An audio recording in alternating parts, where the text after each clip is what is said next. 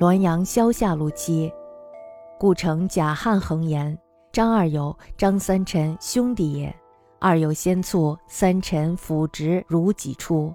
李田产谋婚娶，皆单结心理。指病债，经营医药，代费寝食，直末后恒呼呼如有失，人皆称其有爱。月数岁病革，昏毛中自语曰：“多多怪事儿，惊到冥思。二兄诉我杀其子，斩其嗣，岂不冤哉？”自是口中实喃喃，不甚可辩。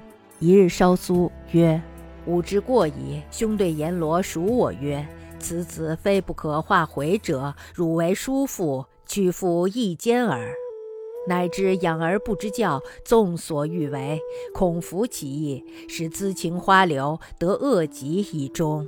非汝杀之，而谁乎？吾茫然无以应也。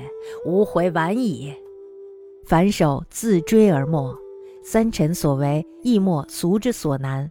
坐以杀之，春秋则被贤者耳。然要不得为二有科也。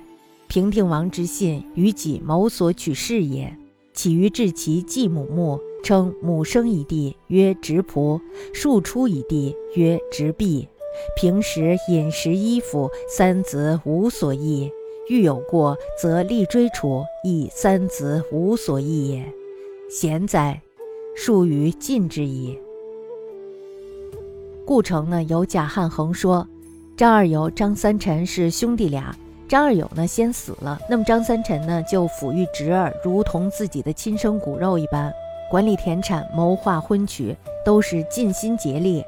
侄儿呢生了痨病，张三臣呢料理医药，几乎是废寝忘食。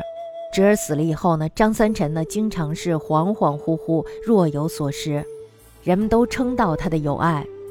过了几年以后呢，张三臣病情危重，昏迷中呢自言自语说：“多多怪事儿，刚才呀在阴司，二哥控诉我杀了他的儿子，断了他的香火，这岂不是冤枉呀？”从此呢口中经常喃喃地说着，听也听不清楚说什么。一天呢，张三臣稍微的清醒了一些，说。我知道错了，兄长呀，朝阎罗王数落说：“这孩子呀，不是不可以感化教诲的，做叔父的离父亲只差一点罢了，却只知道养育，不知道教育，放纵他为所欲为，总怕违背他的意愿，所以呢，使他恣意任性的寻花问柳，结果呢，染上了难以医治的恶病。不是你杀了他，又是谁呢？我茫茫然的无所以答，我后悔也晚了。”张三臣呢，于是就捶打着自己去世了。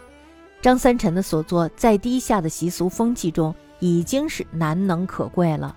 判以杀侄的罪，这是春秋责备贤者的意思。但是呢，不能说张二友太过苛刻了。平定的王之信是我在乾隆己卯年取中的举人，他请我为他继母写墓志。他说呀，继母生了一个弟弟叫直普，庶出了一个弟弟叫做直弼。